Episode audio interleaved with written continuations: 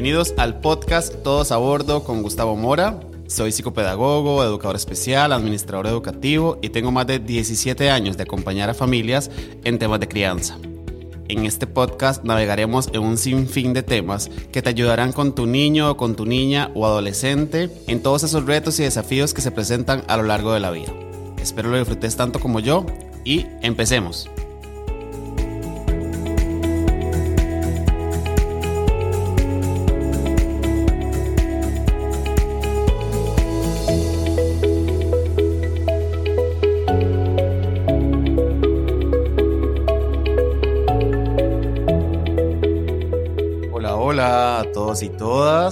Bienvenidos a este primer episodio de la segunda temporada. Me siento muy honrado que estés acá. En esta ocasión eh, quiero comentarte que a diferencia de la primera temporada donde tuve varios invitados y expertos en temas de crianza, voy a acompañarte de manera individual. Voy a ofrecerte la información, los recursos, las herramientas que a lo largo de mi experiencia y mi formación he logrado acumular y que quiero entregarte de manera genuina para que juntos construyamos una serie de herramientas, una serie de estrategias, una serie de posibilidades que le podamos regalar a nuestros niños y a nuestros adolescentes. En este primer episodio quiero abrirte mi corazón y contarte un poco de mi historia y contarte cómo ha sido eh, el paso del tiempo desde que tuve la primera vez la oportunidad de estar en contacto con un niño hace ya más de 17 años.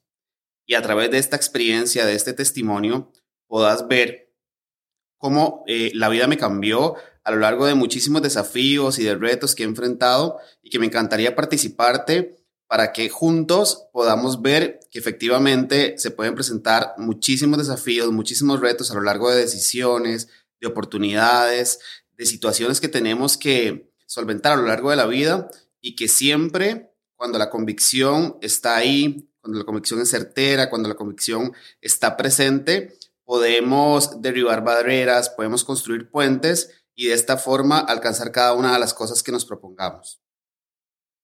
Te cuento, hace más de 17 años aproximadamente, como en el 2003, eh, estaba yo recién salido del colegio, que dicho sea de paso, mi etapa en el colegio fue caracterizada porque no fui un eh, estudiante que sobresaliera a nivel académico, sino por el contrario, destacaba más en el área del deporte y del arte, pertenecía a un grupo de baile, eh, me encantaba jugar voleibol e inclusive mis papás tuvieron en algún momento muchos desafíos a la hora de poder manejar el tema de mi conducta porque recurrentemente recibían información del centro educativo porque yo me escapaba para ir a entrenar o para ir a, a ensayar y en ese momento recuerdo que tenía muchísimas visitas a lo que en ese eh, liceo le llamaban el, el, aula o la oficina de orientación por las supuestas o las recurrentes, más bien quejas de parte de los profesores por mi ausentismo y mi mal desempeño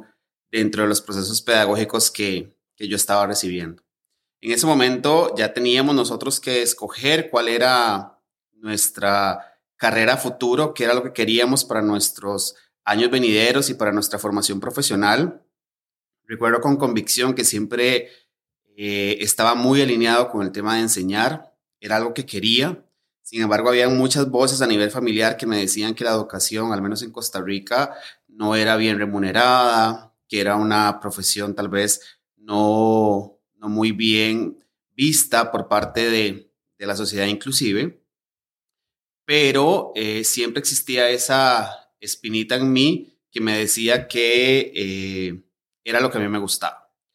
Recuerdo que eh, estaba en ese momento en la disyuntiva de escoger entre ser educador de niños o ser educador en el área de matemáticas, puesto que se me, se me hacía muy fácil el tema de los números. Entonces, recuerdo que en ese momento tenía que ir a matricular a la Universidad Nacional.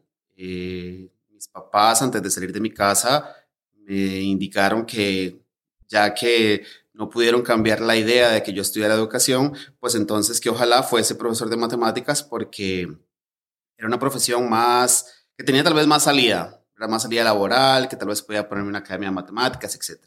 Sin embargo, eh, aún ahí la espinita por eh, trabajar con niños no, no había muerto. Recuerdo que cuando estaba frente a la persona que estaba matriculando a los estudiantes, eh, era una persona como un poco seria, de pronto yo fui, me senté, fui solo, eh, sin mi papá, sin mi mamá, y este, la señora, pues, la señorita me pidió el, el documento, lo firmé, matriculé, enseñanza de las matemáticas.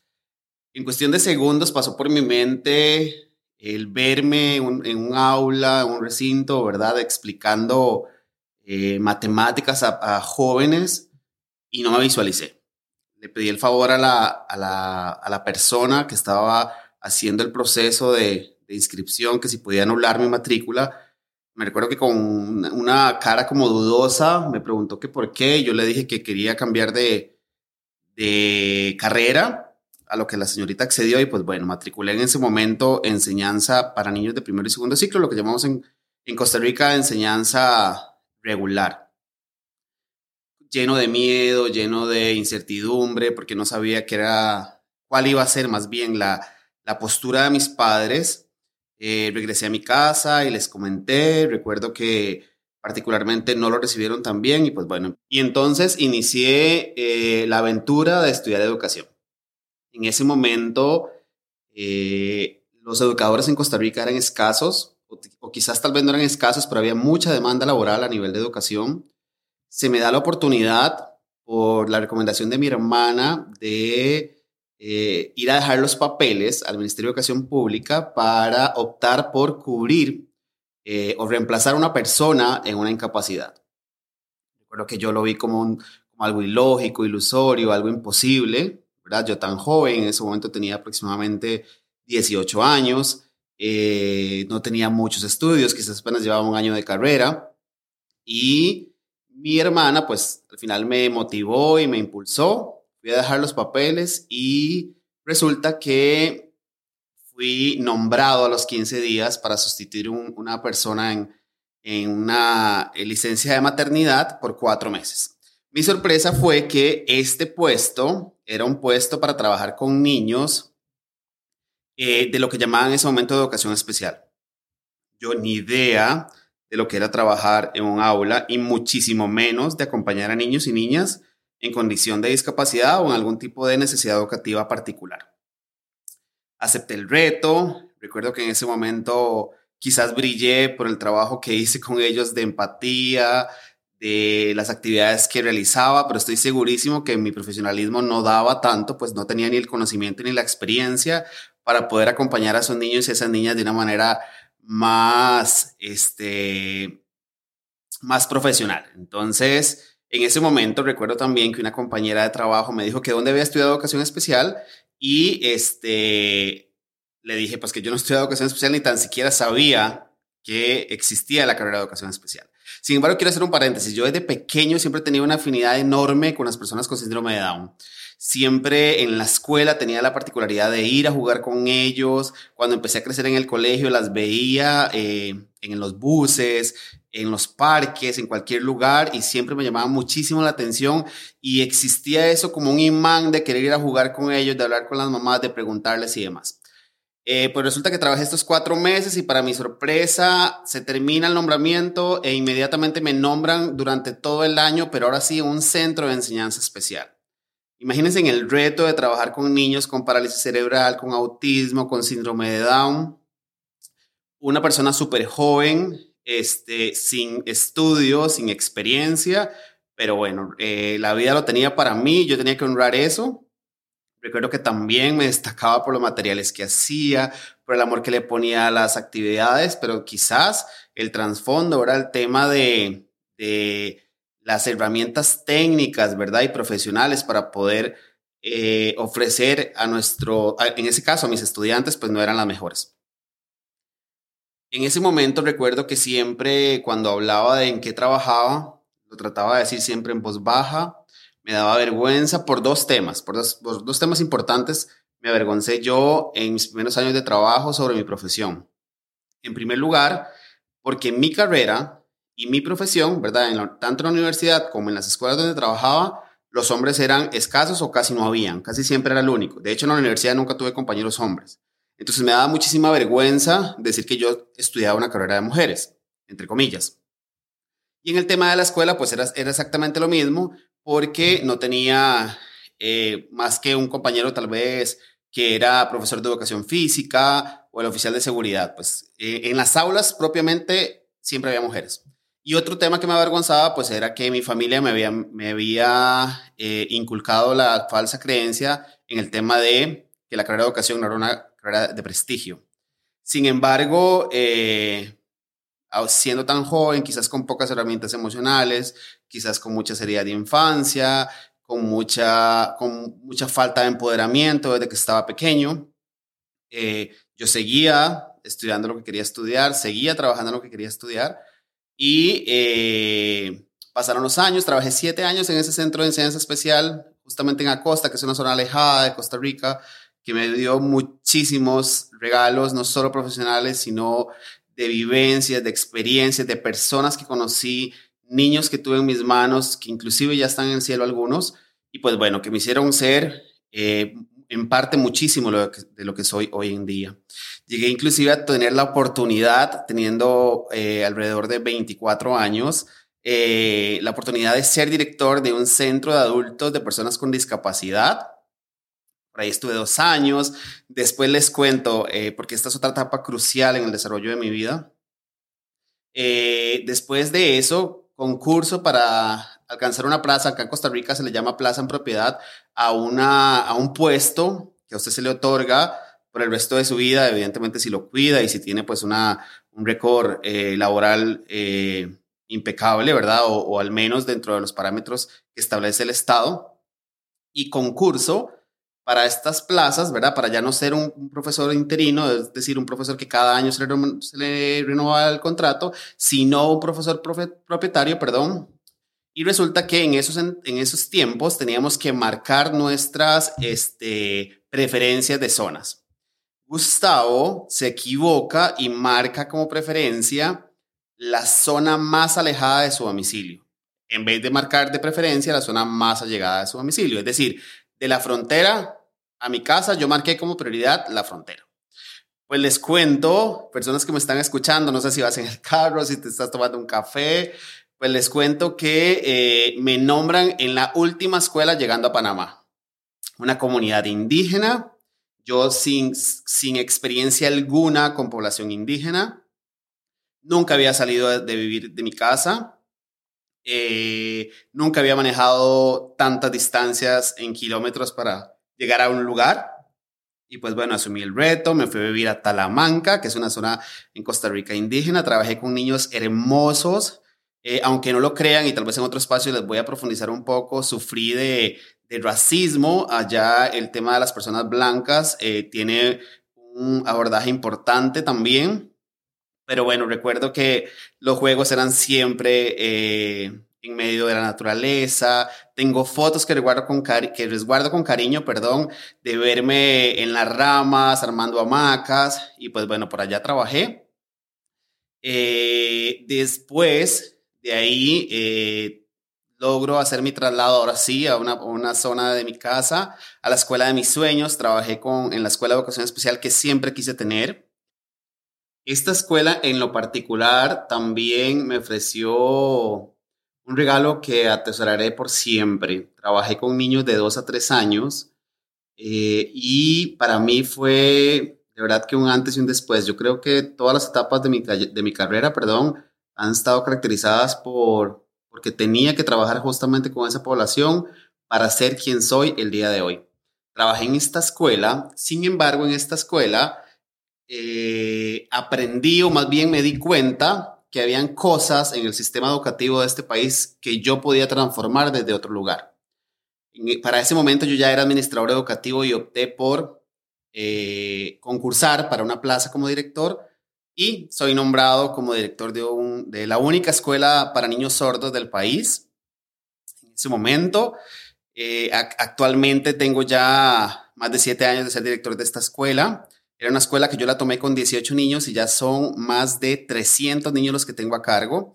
La transformé junto con mi equipo en una escuela de, de ser de solamente para niños sordos a un centro de enseñanza especial de diferentes discapacidades y ahí es donde me encuentro actualmente laborando.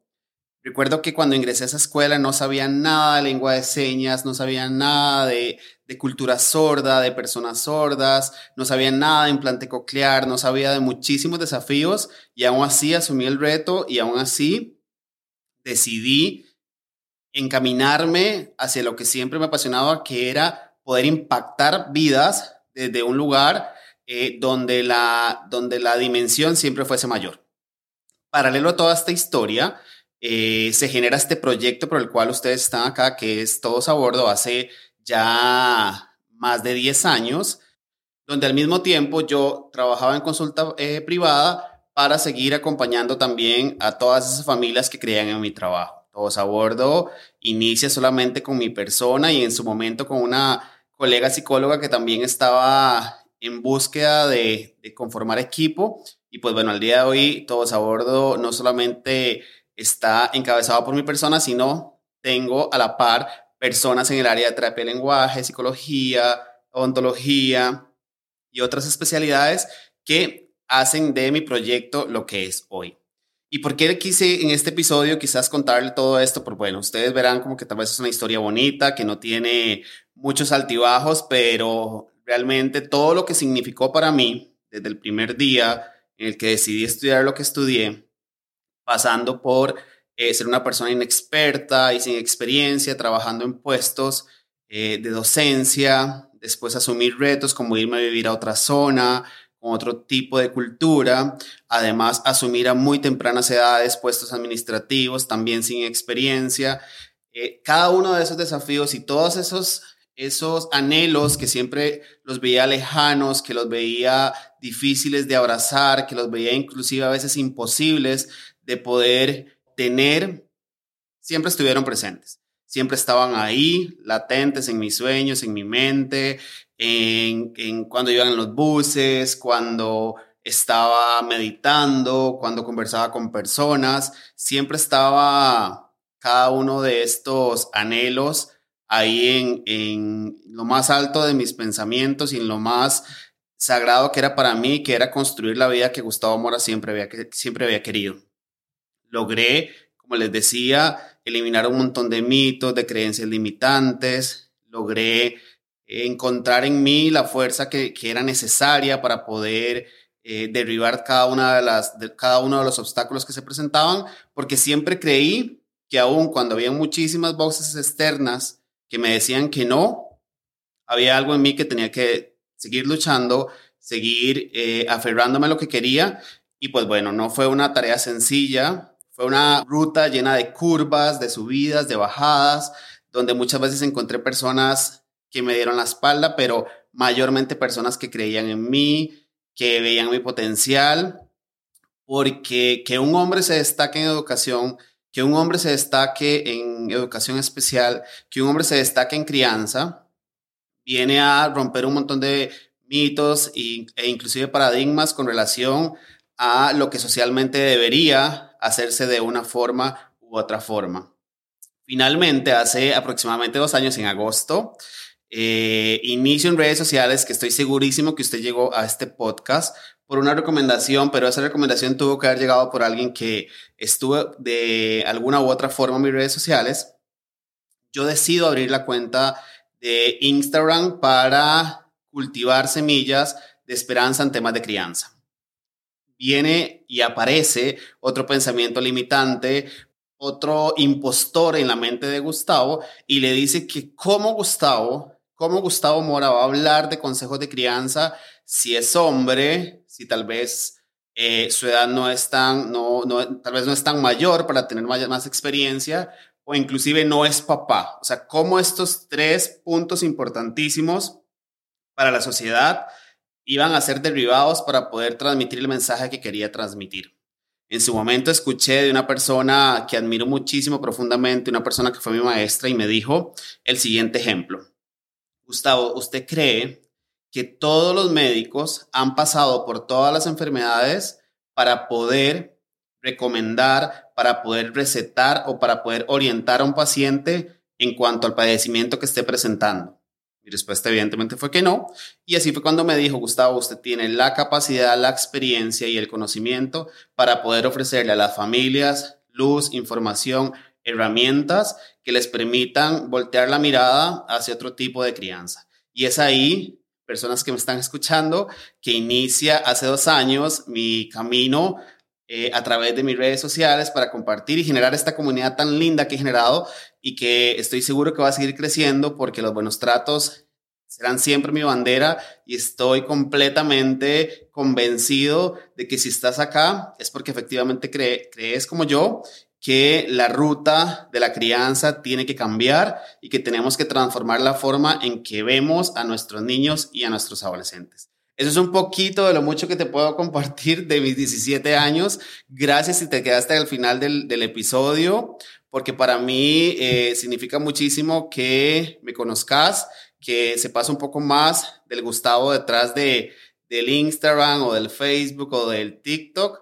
Eh, y puedas eh, adentrarte en mi vida y compartirte de esta forma, de una forma genuina, quién soy, quién he sido y cómo llegué hasta este lugar. Muchas gracias por estar en este episodio y te espero en el siguiente para que sigamos aprendiendo y creciendo juntos en temas de crianza. Muchas gracias por estar de nuevo en un episodio más de este podcast. No olvides que si quieres seguirme en mis redes sociales aparezco como Todos a Bordo CR en TikTok y en Instagram y además en Facebook como Todos a. Un abrazo grande y nos vemos en el siguiente episodio.